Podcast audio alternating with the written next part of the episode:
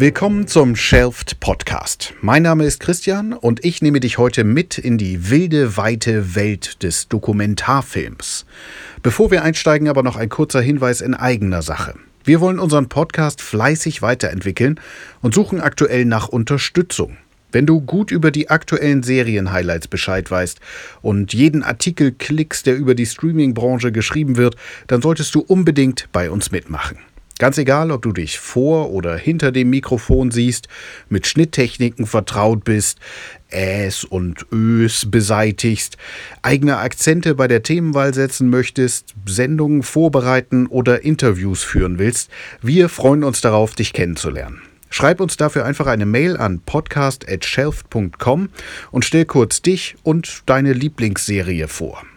Jetzt aber zu dieser Folge. Es erwarten dich zwei Interviews mit wichtigen Akteuren aus dem Feld Dokumentarfilm. Wir wollen wissen, was eine gute Doku ausmacht, wie man nicht fiktionale Formate für einen ganzen Sender oder eine Mediathek entwickelt, diese umsetzt und den Zuschauern schmackhaft macht. Dafür sprechen wir zunächst mit Robert Bachem, dem Senderchef von ZDF Info. Im Anschluss haben wir die Doku-RegisseurInnen Claudia Mora und Hannes Obens zu Gast. Die beiden berichten uns von ihren Erfahrungen bei der Arbeit an ihrem ersten Dokumentarfilm im Inneren Kreis, den sie selbst produziert und 2018 in die Kinos gebracht haben.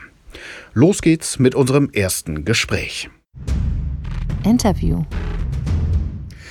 David hat sich mit ZDF-Info-Senderchef Robert Bachem zusammengeschaltet, um über die Unterschiede zwischen Dokus im Fernsehen und in der Mediathek zu sprechen. Dabei interessiert ihn besonders, welche Schwerpunkte ZDF-Info setzt und welchen Einfluss Netflix und Co. inzwischen auf die Programmplanung haben. Ich übergebe an David und Robert. Hallo Robert, wir widmen uns in dieser Folge vom Shelf Podcast dem Thema Dokumentation. Welche Doku hast du denn zuletzt geschaut? Oh je, da muss ich lange nachdenken. Was habe ich geguckt? Ähm, ich habe eine Dokumentation auf unserem eigenen Sender über die iranische Jugend geguckt. Ich habe gestern eine Folge von Das war dann mal weggeguckt und eine halbe weitere Folge. Okay, das klingt schon sehr vielfältig. Äh, als Senderchef von ZDF Info hast du ja von Berufswegen viel mit dem Format Dokumentation zu tun. Kannst du uns ein bisschen was zur Geschichte der Doku erzählen und inwiefern das Format im Wandel ist?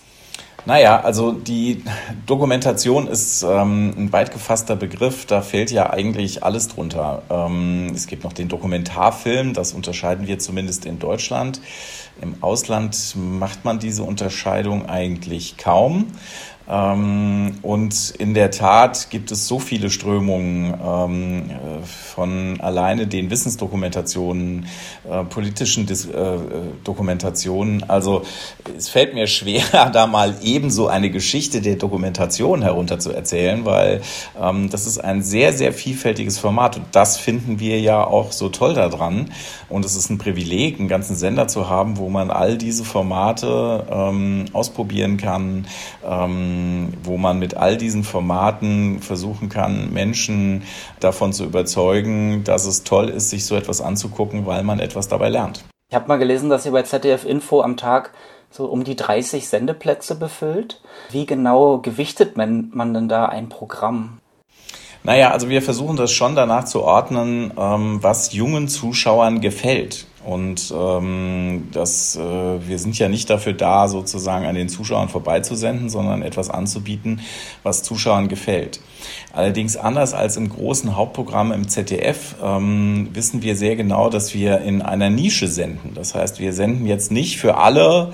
Ähm, wer sich unterhalten will, der kommt gar nicht bei uns vorbei, sondern Leute, die zu uns kommen, haben äh, eine Sehabsicht. Ähm, das kann man nicht nur unterstellen, sondern das kann man durch Befragungen und durch die Quotenauswertungen ähm, äh, durchaus nachvollziehen. Und wer zu uns kommt, der möchte ähm, sich informieren in irgendeiner Art und Weise. Der möchte sein Wissen mehren. Ähm, das ist ein klares Senderversprechen, da kriegt er immer eine Dokumentation. Und ähm, wir haben dann im Laufe der Zeit gelernt, dass es klug ist, wenn man äh, Dokumentationen zu einem gleichen Thema anbietet. Nicht so sehr die Machart ist da entscheidend, sondern zum Thema. Und gestern äh, beispielsweise ähm, äh, hatten wir einen sehr erfolgreichen Tag, ähm, steht sogar bei DWDL. Ähm, und wie haben wir den erreicht? Ja, indem wir gestern Dokumentation zum Thema DDR angeboten haben.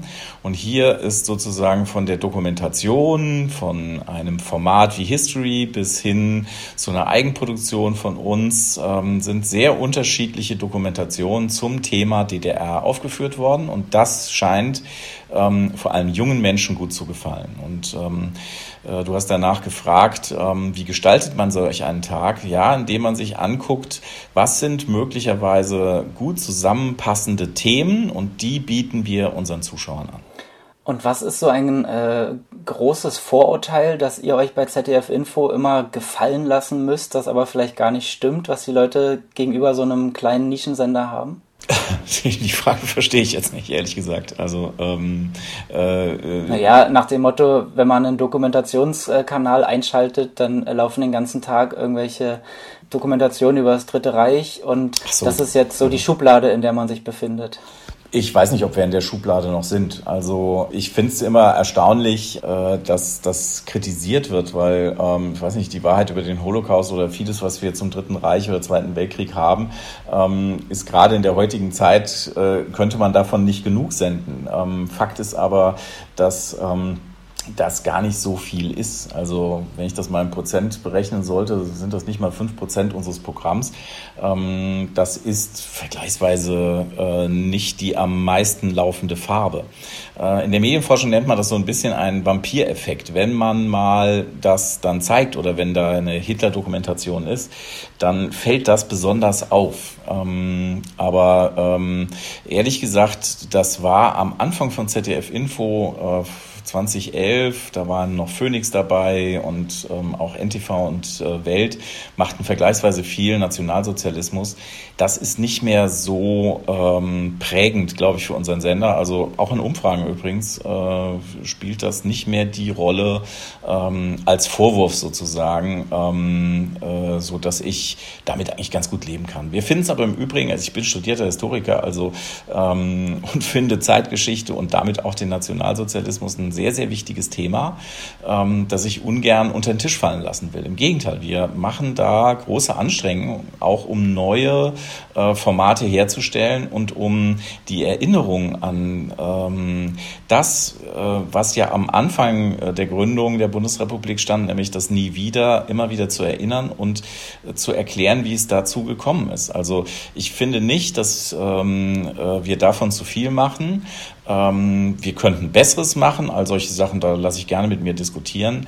Aber das ist und bleibt ein Thema, ähm, das auf ZDF Info eine Rolle spielen wird. Also ähm, das kann ich versprechen. Allerdings ist es natürlich so, dass andere Themen, äh, andere Moden äh, nicht vergessen werden dürfen, weil wir haben mit Kabel 1 die Doku jetzt einen Konkurrenten, der vieles richtig macht und, äh, und da muss man dranbleiben, um, um diese Nische zu kämpfen. Du hast gerade so betont, dass es nicht die vorherrschende Farbe ist, die bei euch zu, äh, zu finden ist. Wie genau sieht denn euer Tuschkasten aus und welche Farben stehen dir zur Verfügung und äh, wie bunt wollt ihr sein? Also ich glaube, dass ähm, es gibt bestimmte Sachen, die bei uns komplett wegfallen, die auf anderen Sendern durchaus eine Rolle spielen. Also wir haben vergleichsweise wenig Factual-Formate, das heißt ähm, äh, irgendwelche Goldgräber und dergleichen, das haben wir gar nicht. Auch die Tierfarbe, also Tierdokumentation, Landschaftsdokumentation und so etwas, das fällt weg. Ähm, und im äh, Farbenkasten ähm, sind vor allem Wissensdokumentationen. Also was uns auffällt, ist, ähm, dass vor allem junge Menschen, also unter 50-Jährige ähm, äh, und auch die Alterskohorte, die so zwischen 20 und 39 ist, auf die wir es besonders abgesehen haben, ähm, dass die sozusagen Nutzwertfernsehen haben wollen.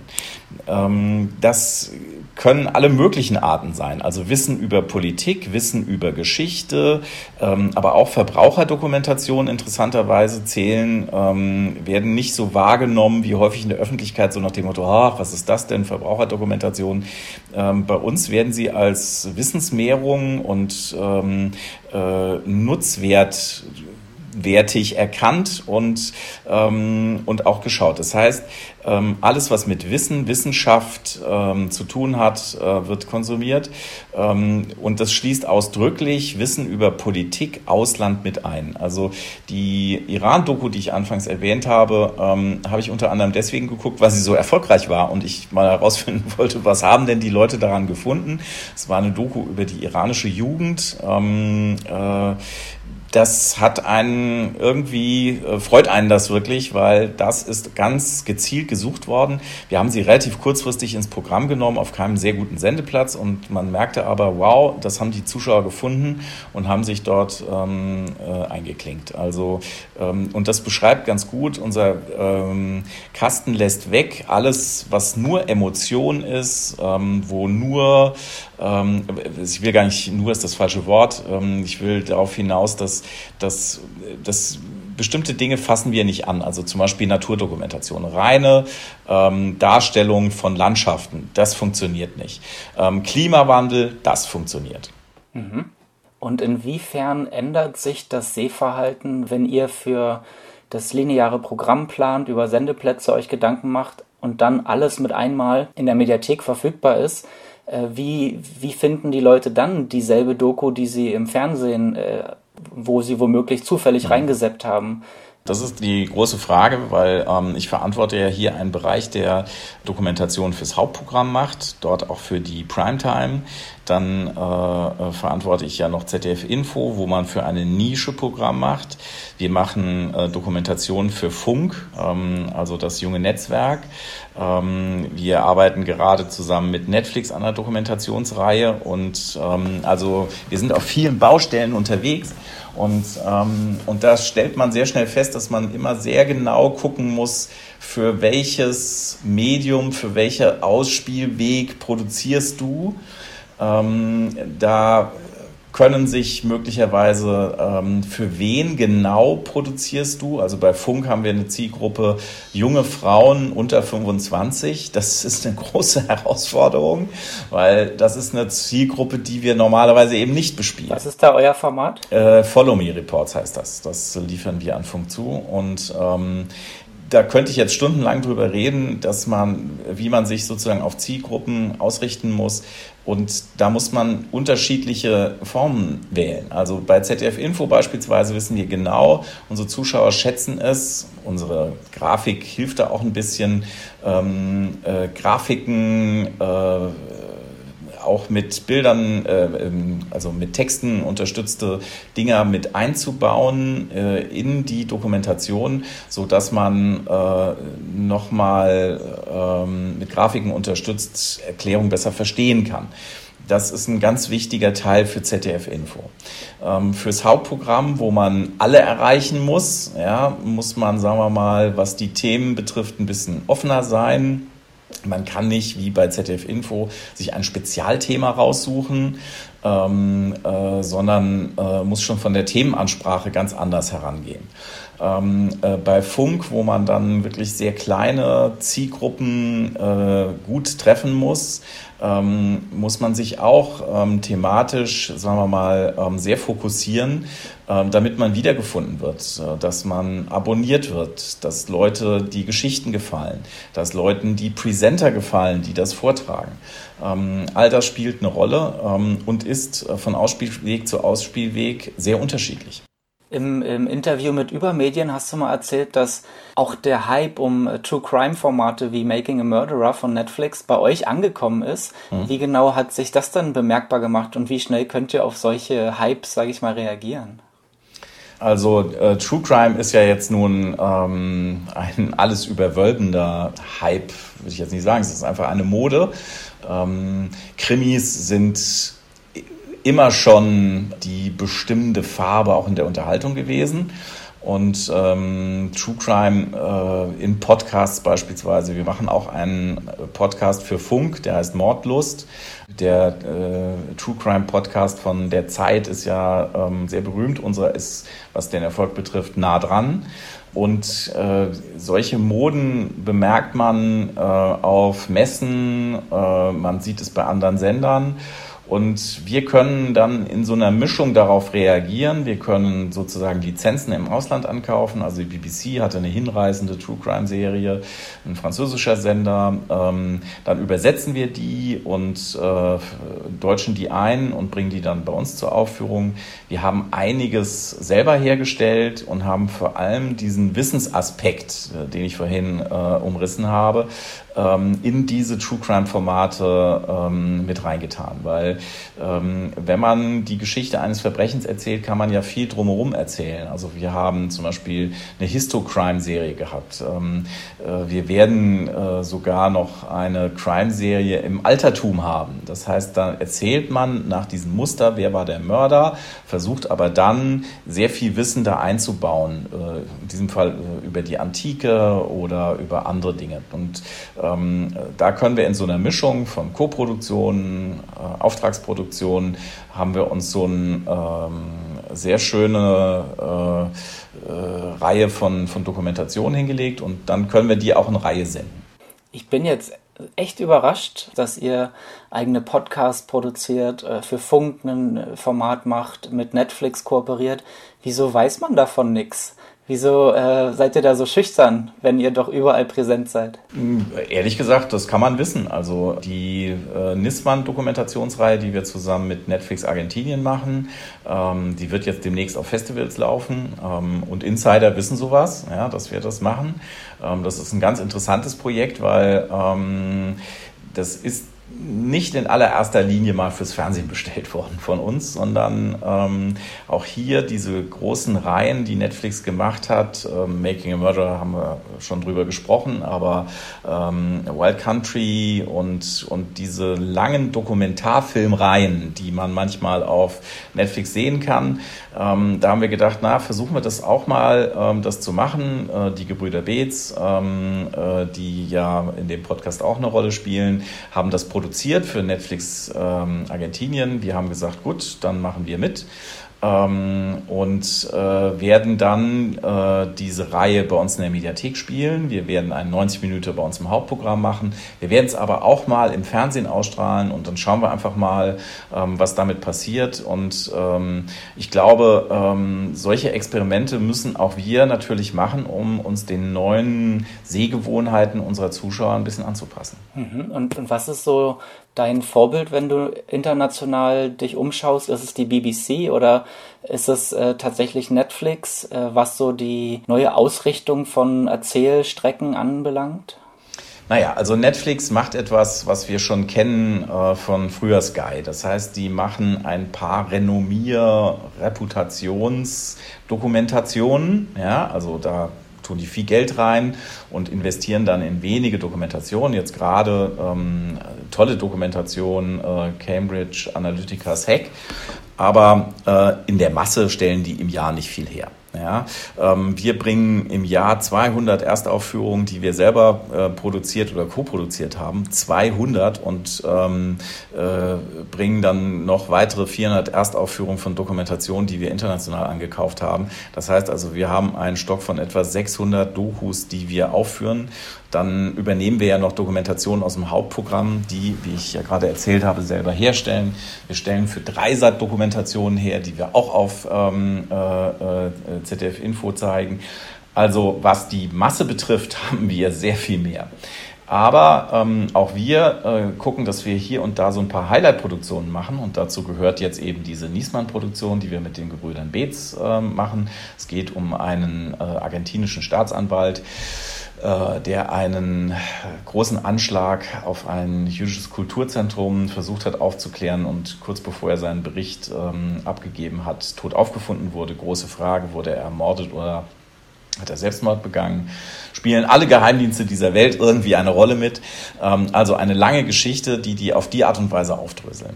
Ähm, aber nochmal zurück zu Netflix. Ähm, Netflix stellt also solche wirklich großartigen äh, Einzelstücke her oder auch Reihen, aber ist nicht in der Masse so präsent.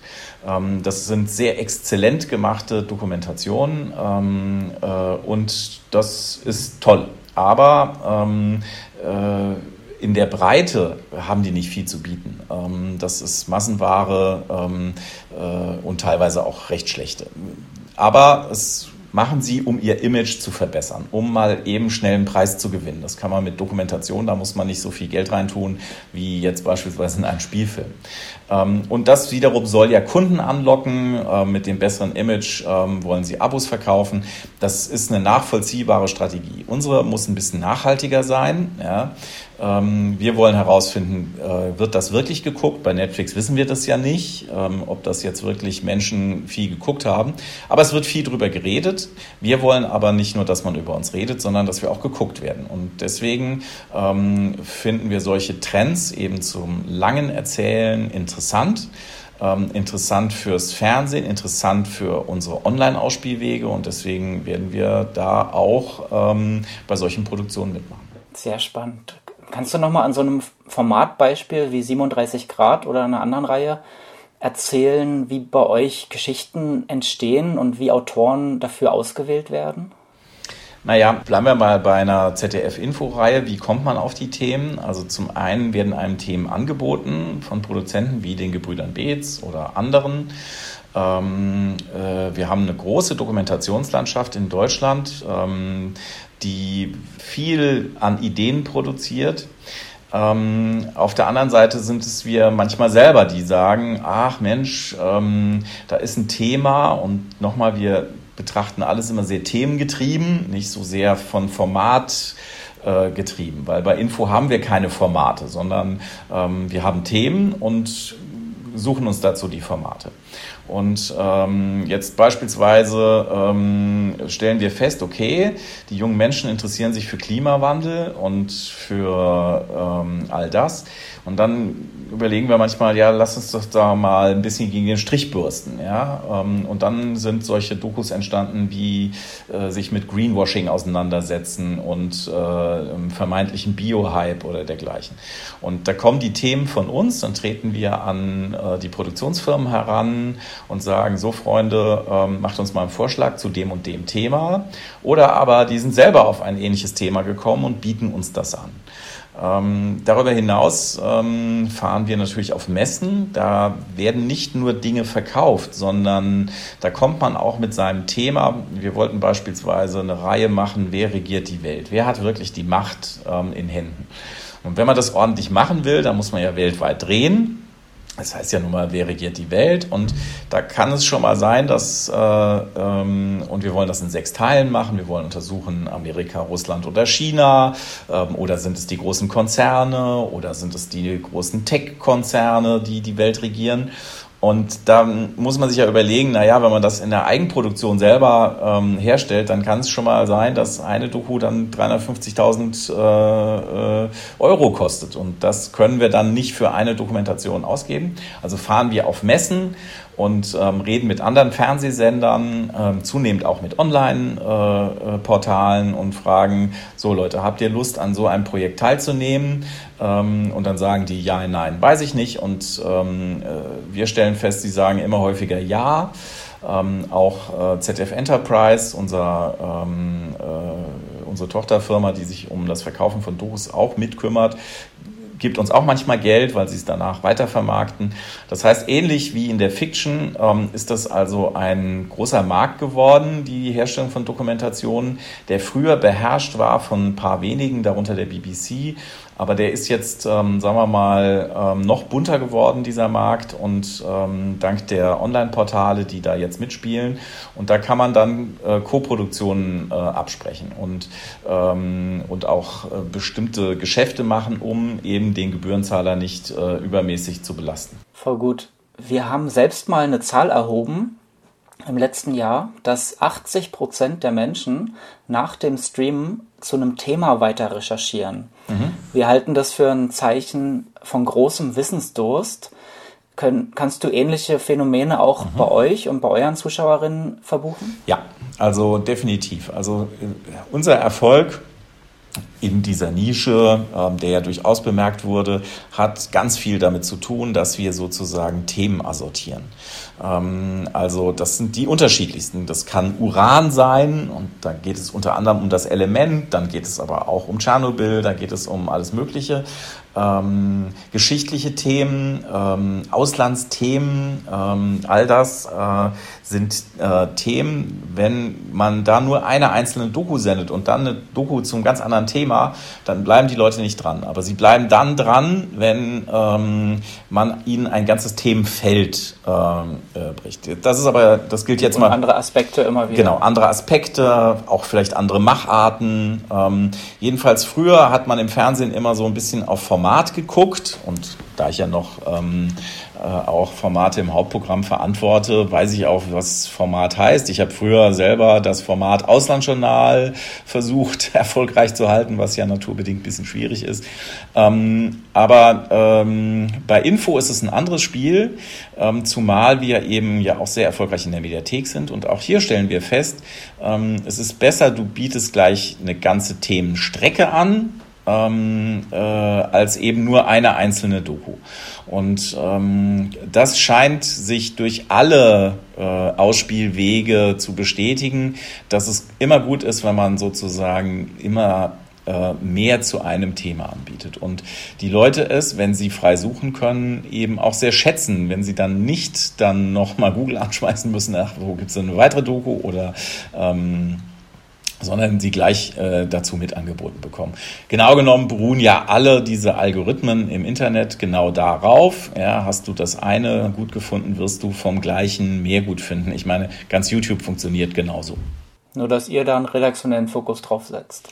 Naja, und vor allem, wir stellen die Dinge ja selber her. Äh, das ist, ein, das ist natürlich der größte Unterschied. Ähm, aber wir wollen unsere Dokus auch auf YouTube anbieten. Wir wollen überall da sein, wo die Zuschauer sind. Ähm, wir wollen auf unseren eigenen Plattformen, also der ZDF-Mediathek, äh, ähm, bei dem äh, Sender ZDF Info, wenn es geht, auch im Hauptprogramm so erfolgreich sein, wie irgend geht, mit den Themen, die wir glauben, dass sie wichtig sind. YouTube hast du jetzt schon angesprochen. Mhm. Welche Rolle spielen andere soziale Medien für euch? Ich habe gesehen, auf Instagram seid ihr sehr erfolgreich. Mhm. Da äh, macht ihr dann auch einzelne Snippets aus euren äh, Themenabenden und äh, welche Rolle spielt das heutzutage für einen Infokanal? Also ich glaube, dass ZDF Info sehr viel investiert hat ähm, in, ähm, sagen wir mal, Klasse. Also bei Facebook beispielsweise, äh, Instagram ähnlich. Da wollten wir jetzt nicht unbedingt auf Masse gehen, sondern ähm, äh, wir schätzen den Austausch innerhalb einer äh, Community sehr, weil ich sage jetzt mal so, wir haben bei Facebook einen Wissenssenat. Das sind Menschen, die den Sender ähm, besonders nahe stehen. Ähm, mit denen unterhalte ich mich auch im Übrigen manchmal ähm, äh, persönlich oder ähm, in der Community, wo man ein bisschen, äh, also da kriegen wir beispielsweise äh, Fragen, ob, sag mal, ist das denn wirklich richtig? Und manchmal entdecken die auch Fehler, die wir dann korrigieren. Ähm, ich, es ist klug im Austausch mit den Zuschauern zu sein, weil ich bin jetzt auch ein bisschen über 50 ähm, und äh, wir haben ja den Auftrag, die unter 50-Jährigen zu erreichen. Also muss man diese Medien auch dazu nutzen, mal ein bisschen zuzuhören, was die Leute vielleicht an Themen haben wollen. Und ein Thema, das wir ähm, auf sehr ungewöhnliche Weise gemacht haben, waren zum Beispiel äh, die dreiteilige Dokumentation über die Balkankriege. Ähm, das haben dann übrigens auch äh, zwei Autorinnen gemacht, die deutlich unter 30 sind. Und die haben das ganz anders gemacht, als ich das gemacht hätte, weil ähm, ich habe den noch miterlebt, den Balkankrieg. Ich habe damals Sondersendungen gemacht. Ich war damals in der Außenpolitik hier im ZDF und ähm, habe irrsinnig viele Sondersendungen, Spezials, Dokus, war selber da unten. Ähm, und dann haben die sich das mit den Augen von 30-Jährigen angeguckt und das war total anders, als ähm, ich das gemacht hätte. Ähm, es war auch in der Zielgruppe sehr, sehr erfolgreich. Ähm, ist auch viel drüber gesprochen worden. Und ähm, die Idee dazu kam aus dem Wissenssenat, ähm, wo immer wieder gefragt wurde, ach, Balkankrieg habe ich mal von gehört, ach, ich habe einen kroatischen Freund ähm, und so weiter. Und da haben wir gedacht, kommt, dann machen wir mal eine Dokumentation darüber.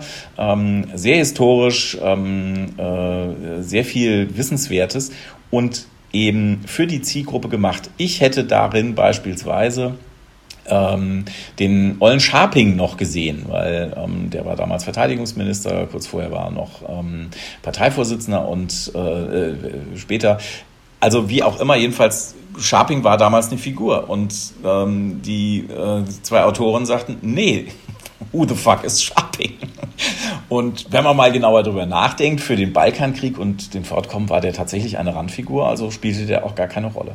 Ähm, auch, sagen wir mal, eine gewisse antiserbische Haltung, die wir damals in der Berichterstattung vielleicht durchaus hatten, hatten diese beiden Autorinnen eben nicht, sondern die haben sich das relativ vorteilsfrei angeguckt, haben auch ihre Bewertungen gemacht ähm, äh, und das war wirklich ein sehr erfrischender anderer Blick auf ein Stück Geschichte, das ja durchaus wichtig war für Europa und es heute noch ist.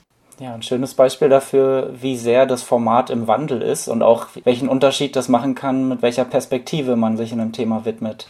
Absolut. Du hast mir sehr viele Insights geliefert. Hast du noch ein äh, Abschlusswort? Mhm. Ja, also wenn du mir ein letztes Wort erlaubst, dann will ich natürlich für unsere Dokumentation werben. Ähm, guckt sie, es ist mir ziemlich egal wo, ähm, aber guckt sie in der Mediathek, im Fernsehen, wo auch immer ihr sie findet. Ähm, meldet euch, wenn ihr dazu was zu sagen habt. Äh, wir haben die Kanäle dafür. Ich glaube, auf Facebook sind wir gut erreichbar. Da kann man ja noch, glaube ich, am besten ähm, interagieren. Instagram sind wir auch unterwegs. Aber das ist halt immer sehr kurz, finde ich, äh, Instagram. Äh, man kann auch was bei uns in den YouTube-Kanal reinstellen, ähm, der noch nicht so richtig äh, äh, doll läuft. Das hat rechte Probleme, aber das werden wir auch noch in den Griff bekommen. Ähm, setzt euch mit den Themen auseinander. Das, dafür machen wir das alles und ähm, dafür wollen wir so viele Zuschauer wie möglich. Ein sehr schöner Appell. Dann danke dir für das Gespräch, Robert. Bitte. Streaming-Tipps. Natürlich haben wir passend zum Thema der Sendung auch ein paar Doku-Highlights in der Redaktion vom Shelf Podcast gesammelt. Hier kommen drei Formate, die Anja, Dobrilla und mir zuletzt so richtig gut gefallen haben. Als der afroamerikanische Schriftsteller James Baldwin 1987 in Frankreich verstarb, blieb sein vielleicht bedeutsamstes Werk unvollendet. Remember the South hieß es und sollte Baldwins persönliche Erinnerungen an die ermordeten Bürgerrechtler Martin Luther King, Medgar Evers und Malcolm X enthalten. 30 Jahre später nahm sich der haitianische Regisseur Raoul Peck dieses unfertigen Manuskriptes an. Er machte daraus den dokumentarischen Essayfilm I Am Not Your Negro. Kein anderer als Samuel L. Jackson liest darin aus Baldwins unvollendeten Memoiren vor. Ergänzt werden diese Passagen um Interviewaufnahmen von James Baldwin, in denen er seine Sicht auf Rassismus und Diskriminierung vermittelt. Seine Thesen stimmen sehr nachdenklich.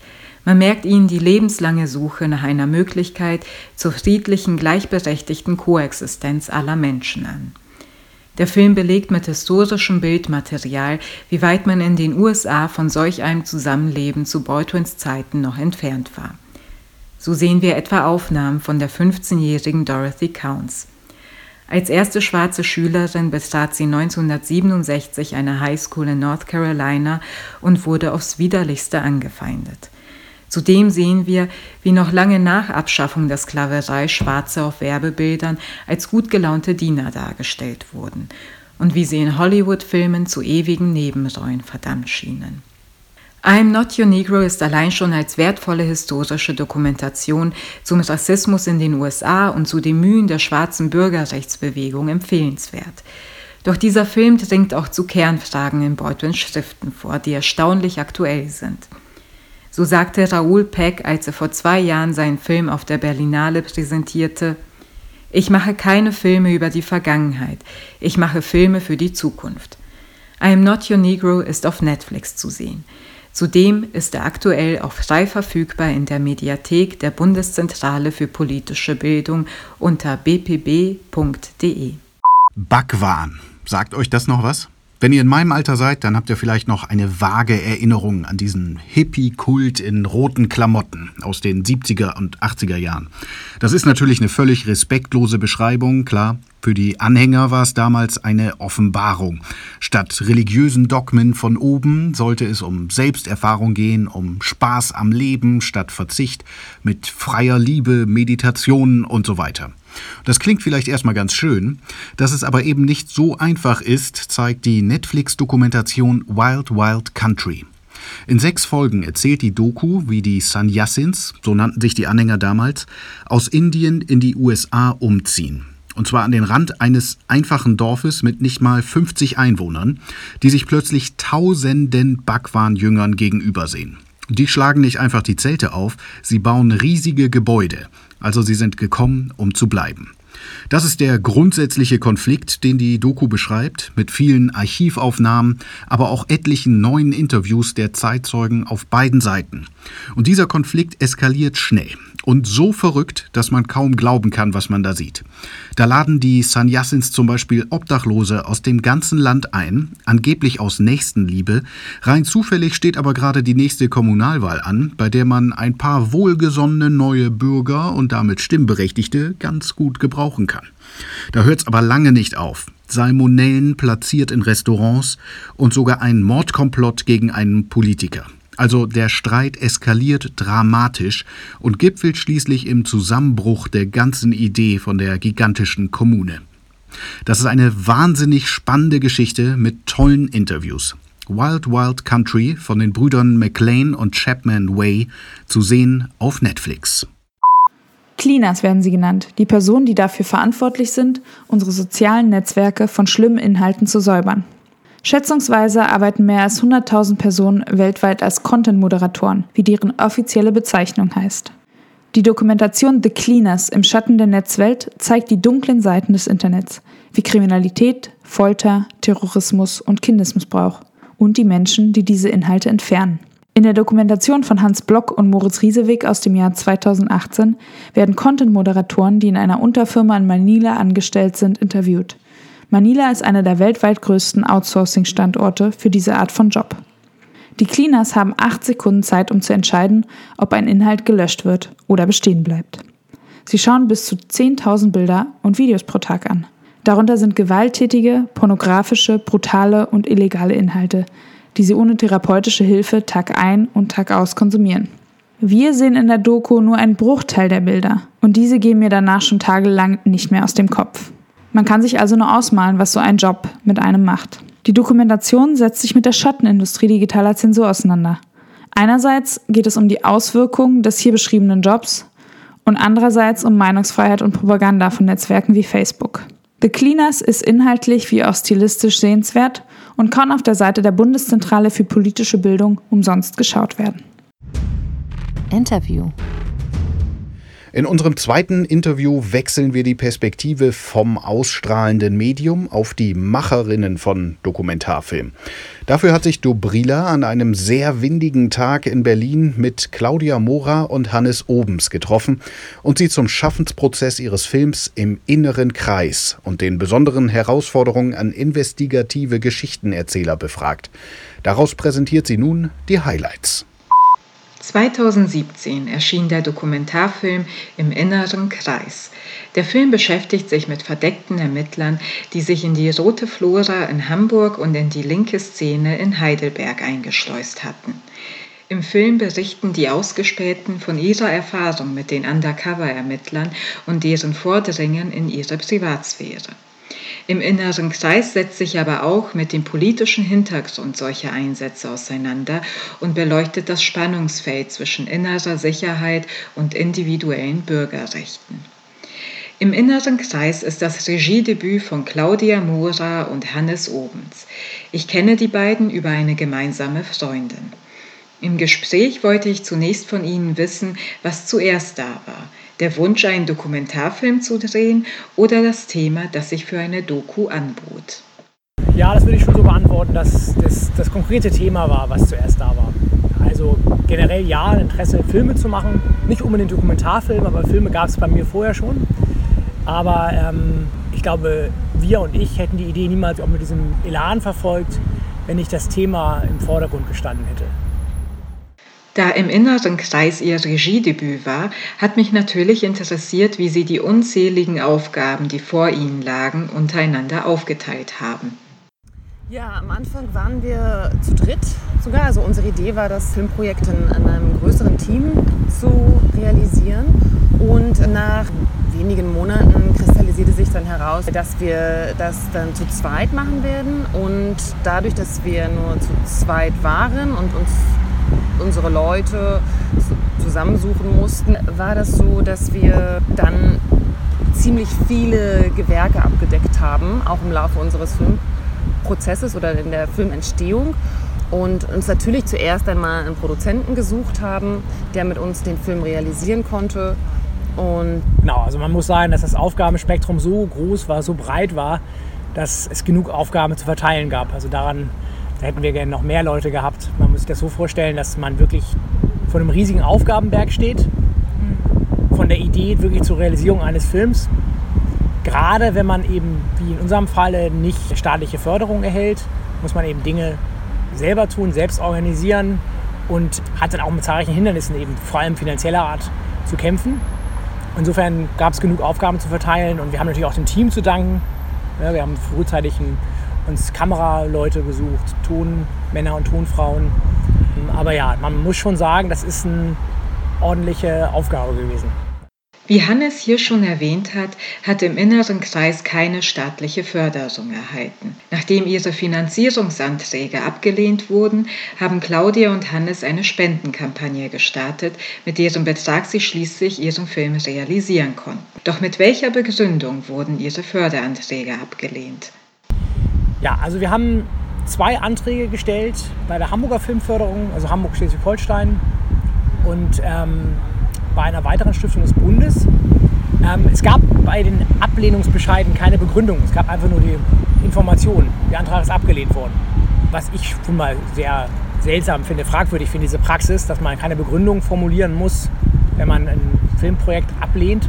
Das war insofern auch interessant, als das beim ersten Mal durch die Blume geraten wurde, nochmaler Antrag zu stellen, was wir auch gemacht haben und was dann wiederum in der Ablehnung endete. Also nach diesen Erfahrungen haben wir uns entschlossen, okay, jetzt ziehen wir das wirklich von Anfang bis Ende allein durch. Bringt ja auch Vorteile mit sich, dass man eben keinen Redakteur im Nacken hat, der einem irgendwie erzählt, wie das Filmprojekt auszusehen hat. Ich bin im Nachhinein sehr, sehr froh darüber, dass wir keine Förderung erfahren haben, weil wir diese Freiheit dadurch hatten, den Film so gut zu machen, wie er geworden ist. Aber natürlich hindert das und es hindert auch andere Filmschaffende daran, wenn eben eine Förderung aus unerklärten Gründen abgelehnt wird, obwohl es um ein Thema geht, das erwiesenermaßen eine breite Öffentlichkeit interessiert, was ja bei Dokumentarfilmen nicht unbedingt gegeben ist. Ich meine, dadurch, dass es unser Regiedebüt war, kann man natürlich auch mutmaßen, dass man uns ähm, vielleicht auch wenig zugetraut hat. Insofern muss man definitiv auch sagen, dass hier ähm, Förderung junger Filmemacher oder auch Debütfilmer unbedingt notwendig ist, auch wenn es nur ein kleines Budget ist. Also wir haben das Ganze letztendlich auch mit einem äh, extrem kleinen Budget äh, bewerkstelligen können. Das ging natürlich auch nur über extrem viel Selbstausbeutung unsererseits, aber uns war das ein Herzensthema, wir wollten das machen. Insofern haben wir das ähm, letztendlich auch äh, äh, realisieren können. Aber wenn es denn zumindest Starthilfen gäbe, und es war nicht immer einfach, auch im, im äh, Laufe des Produktionsprozesses nicht, und dann fehlten hier doch Gelder und da und so weiter. Und wenn es dort halt irgendwie zumindest eine, eine Anschubsförderung geben würde, dann wäre das viel, viel einfacher auch, um halt eben auch Filme zu machen, die man machen möchte. Ganz einfach und nicht die äh, schon vorgeskriptet sind oder formatiert sind und, und so weiter und so fort. Trotz des kleinen Budgets hat sich im inneren Kreis zu einem erfolgreichen, unabhängigen Dokumentarfilm entwickelt. Er wurde in 350 Vorführungen im In- und Ausland gezeigt, in Kinos, an Universitäten und bei Open-Air-Veranstaltungen. Im letzten Jahr war er auch als Film zum Wochenende auf Spiegel Online verfügbar. Wie erklären sich Claudia und Hannes dieses hohe und anhaltende Interesse an ihrem Film? Also ich glaube, dass in dem Fall natürlich schon eine Rolle spielt, dass wir einen Nerv getroffen haben mit dem Film. Also das muss man so sagen. Es gab auch zu diesem Thema, aus welchen Gründen auch immer, vorher noch keine vergleichbaren Filmprojekte zum Thema verdeckte Ermittlungen der linken Szene so aufgearbeitet wie bei uns. Das war sicherlich ein Punkt. Wir haben natürlich auch Menschen jenseits der linken Szene erreichen können mit dem Film. Das war ja auch der Versuch, einen hochtrabend formuliertes Kursfilm zu machen, eben auch Menschen jenseits der linken Szene, die sich für Bürgerrechte und Menschenrechte einsetzen, zu erreichen. Und das ist, glaube ich, einfach gelungen, indem man eben versucht hat, sowohl die politischen Folgen als auch eben die persönlichen, konkreten, emotionalen Folgen, die die einzelnen Personen in der Folge von verdeckten Ermittlungen erlebt haben, indem wir die gezeigt haben in dem Film. Und äh, damit recht plastisch machen konnten, was verdeckte Ermittlungen politisch und persönlich in der Gesellschaft auslösen.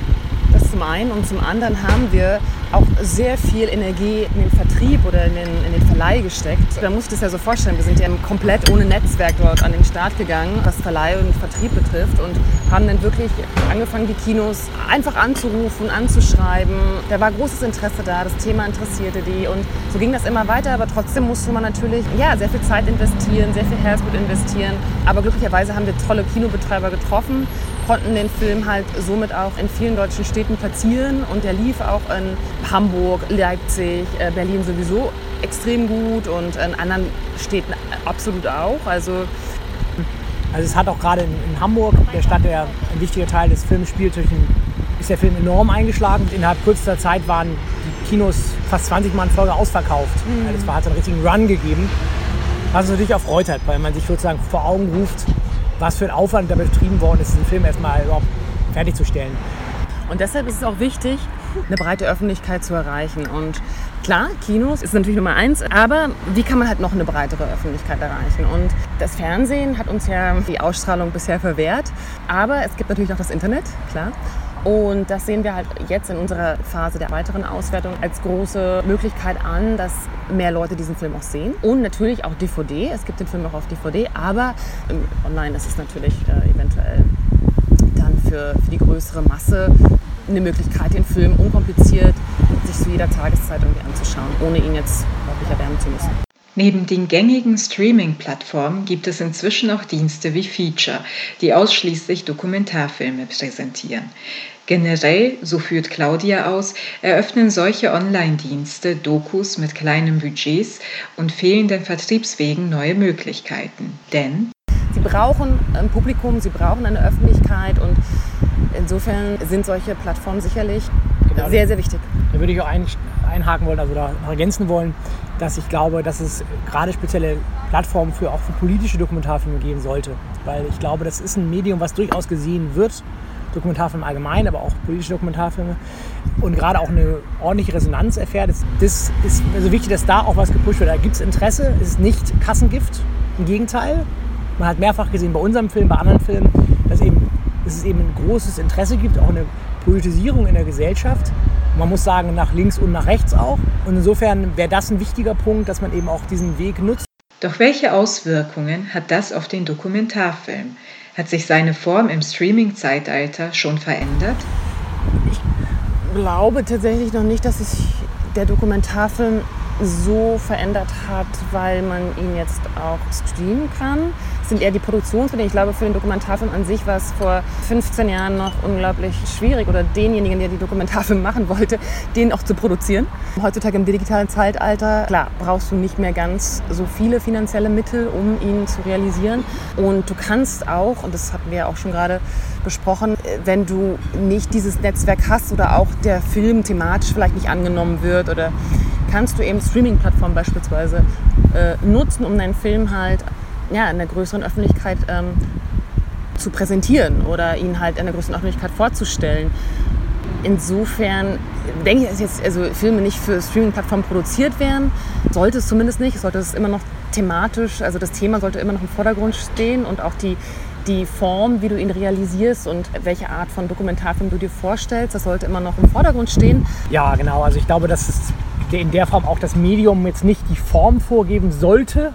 Also das, das heißt sozusagen Dokumentarfilme extra für Streaming-Plattformen, die halt andere Sehgewohnheiten befördern würden. Das passiert sicherlich, aber es sollte sicherlich nicht üblich werden, dass man nur für die produziert eigens. Weil ich glaube, wie Claudia auch meinte, dass der Film auch große, breite Momente in Anführungsstrichen braucht.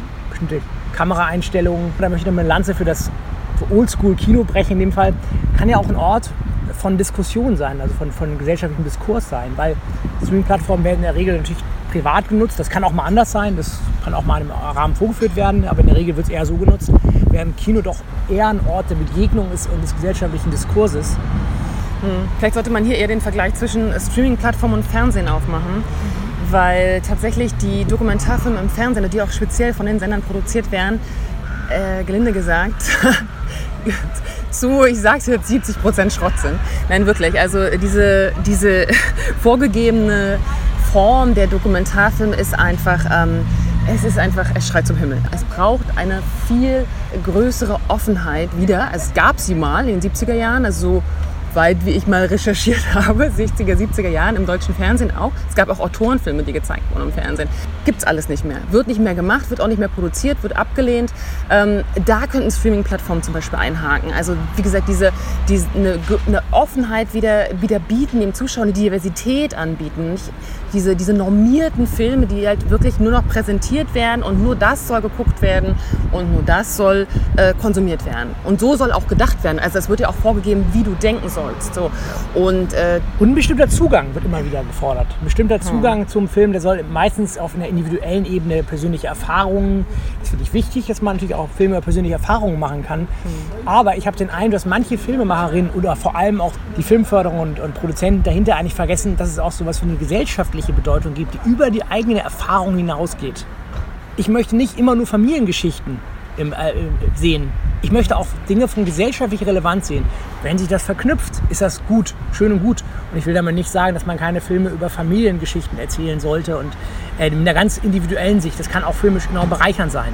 Aber den Blick zu öffnen, jenseits von dem eigenen Suppe, von der eigenen Suppe, von der eigenen Wahrnehmung, über den Tellerrand hinauszuschauen, das ist für mich sozusagen anspruchsvoller, zumindest politischer Dokumentarfilm, der aber auch in der Form schön anspruchsvoll äh, sein sollte, damit er eben auch gesehen werden kann. Wenn man über Dokumentarfilme spricht, kommt man natürlich nicht um das Thema Authentizität herum. Vielerseits wird vom Dokumentarfilm erwartet, dass er nicht nur faktenbasiert, sondern auch objektiv und neutral sein soll. Aber mittlerweile hat sich auch eine sehr viel subjektivere Strömung entwickelt, die mit sehr viel Meinung in die Recherche geht oder mit inszenatorischen Mitteln experimentiert. Man denke etwa an die Filme von Michael Moore oder Joshua Oppenheimer. Welchen Anspruch hinsichtlich Authentizität und Objektivität haben meine Gesprächspartner an Dokus? Na, für mich ist es ähm, erstmal wichtig, dass es nicht die eine Form des Dokumentarfilms gibt. Also es gibt natürlich äh, einen Dokumentarfilm, der per se objektiv sein soll, ist er aber nicht. Also es gibt keinen Dokumentarfilm oder keinen Film, der, der äh, objektiv erzählt. Es ist immer die Sicht des, des Erzählenden letztendlich. Aber was ganz wichtig ist, Stichwort Authentizität, ähm, es muss sichtbar sein, wer dort spricht und welche Meinung du vertrittst. Du sollst selber wählen, in welcher Form und wie du die Geschichte erzählen willst und mit, in welchen, mit welchen Mitteln äh, des Films du sie auch erzählen willst. Ähm, äh, dass, dass er dem Autoren überlassen bleiben. Es ist ja auch wichtig, dass halt diese, diese große äh, Kreativität des Menschen irgendwie nicht eingeschränkt wird, aber du musst halt mit, äh, mit fairen Mitteln spielen. Für, unseren, für unser Projekt im Inneren Kreis war es wichtig, einen, einen wahrhaftigen Film zu machen, der Perspektiven deutlich macht, der aber auch die, alle Personen, also oder keine der beteiligten Personen manipuliert in ihren Aussagen, sondern so zu Wort kommen lässt. Wir haben ja deswegen auch bewusst eben mehrere Perspektiven ausgewählt. Wir haben sowohl Betroffene gezeigt, als auch eben juristisch und politisch Verantwortliche und jetzt den Film nicht so geschnitten, dass am Ende sozusagen ein passgenaues Ergebnis kommt. Gleichwohl haben wir natürlich eine Meinung und eine starke Haltung. Sonst hätten wir diesen Film auch niemals zu diesem Thema eben gemacht, die Motivation gehabt, den Film überhaupt erst herzustellen. Wenn es auch eine innere Empörung gegeben hätte über das Maß an Überwachung, über den Einsatz von verdeckten Ermittlungen über Jahre hinweg. Aber das soll sich natürlich vor allem in dem, was passiert ist, niederschlagen. Und natürlich nutzen wir dann auch das Mittel der Montage, das ist auch gut und das ist das, das, das primäre Mittel, das eigene Mittel sozusagen des Films, Wahrheit herzustellen und, Dinge in Verbindung zu setzen. Das sollte man sich nicht nehmen lassen im Sinne von einer Authentizität. Das wäre Unsinn. Aber zu dem, was du zu Michael Moore gesagt hast, obwohl ich die Methoden von Michael Moore selbst nach dem jetzigen Kenntnisstand, dem jetzigen Stand meiner persönlichen Entwicklung nicht verwenden würde bei eigenen Filmen, muss ich ihn gleichwohl halten großes Lob aussprechen, weil er es halt geschafft hat, mit seinen Dokumentarfilmen wie kaum ein anderer politische Diskurse in den USA und darüber hinaus auch in Europa mit zu beeinflussen. Und ich finde auch teilweise in einer filmisch anspruchsvollen Art. Der Vorwurf der Manipulation ist gleichwohl nicht immer ganz von der Hand zu weisen. Trotzdem hat dieser Mann und auch diese Art Filme zu machen eine Existenzberechtigung, würde ich sagen, weil äh, darüber Dinge in Gang gesetzt werden. Das kann man gleichwohl kritisieren, aber ich glaube, dass es unheimlich viel in Gang gebracht hat. Das wünscht sich jeder Dokumentarfilmer natürlich, das, was, Herr, was Michael Moore erreicht hat. Dennoch wäre es für mich jetzt nicht äh, Mittel. Ich glaube, Filme lassen sich auch anders erzählen, aber ich würde mir nicht dahinstellen und mich darüber stellen und sagen, das geht gar nicht. Es wäre halt nur nicht meine Art aus den genannten Gründen. Nachdem Sie Ihr Regiedebüt und bald auch dieses Gespräch hinter sich gebracht haben, bleibt die Frage, welche Tipps Claudia und Hannes Leuten mitgeben würden, die selbst gern eine Doku realisieren wollen. Sie sollten natürlich klar für ihr Thema brennen, was sie natürlich auch tun.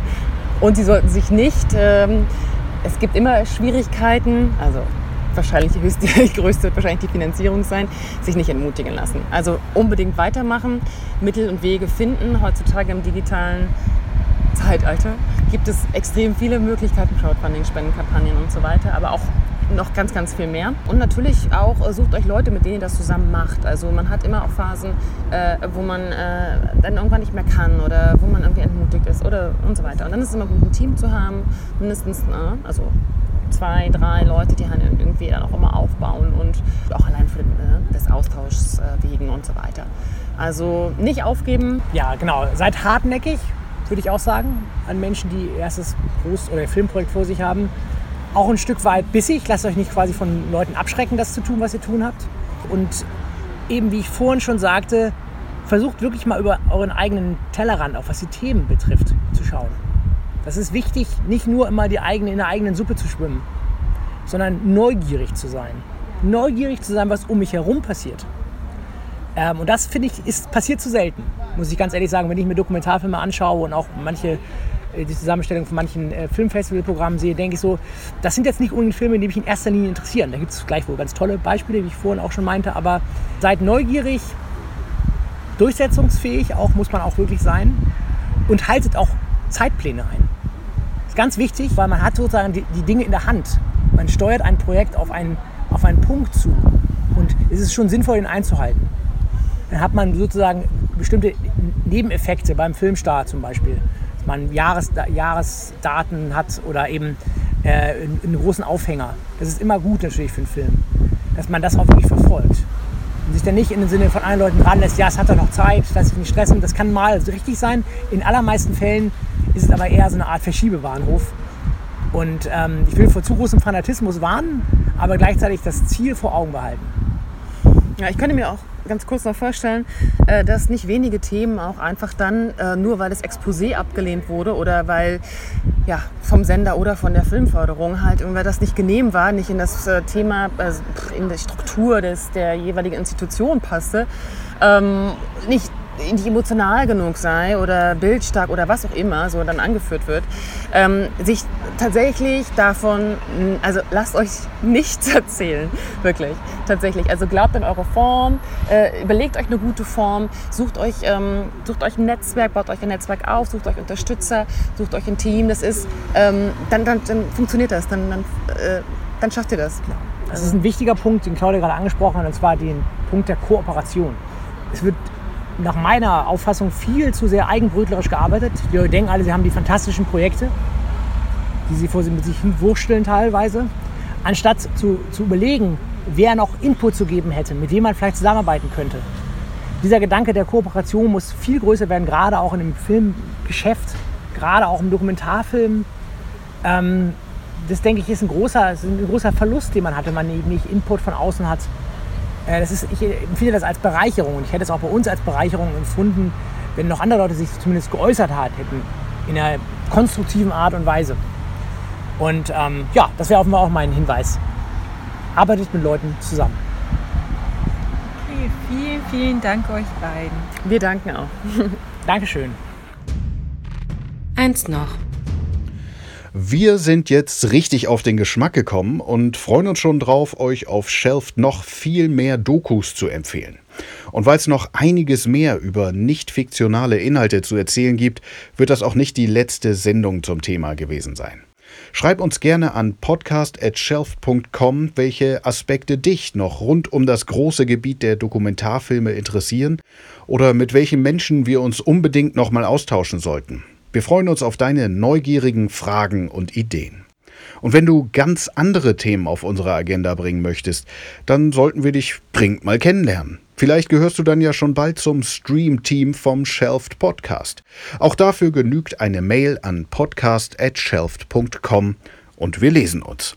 Ansonsten freuen wir uns wie immer riesig über Erwähnung auf Instagram. Markiere dafür einfach @heyshelfed in deiner Story, wenn du uns hörst. Mein Name ist Christian und ich wünsche dir eine gute Zeit. Denk immer dran, du musst nicht alles schauen.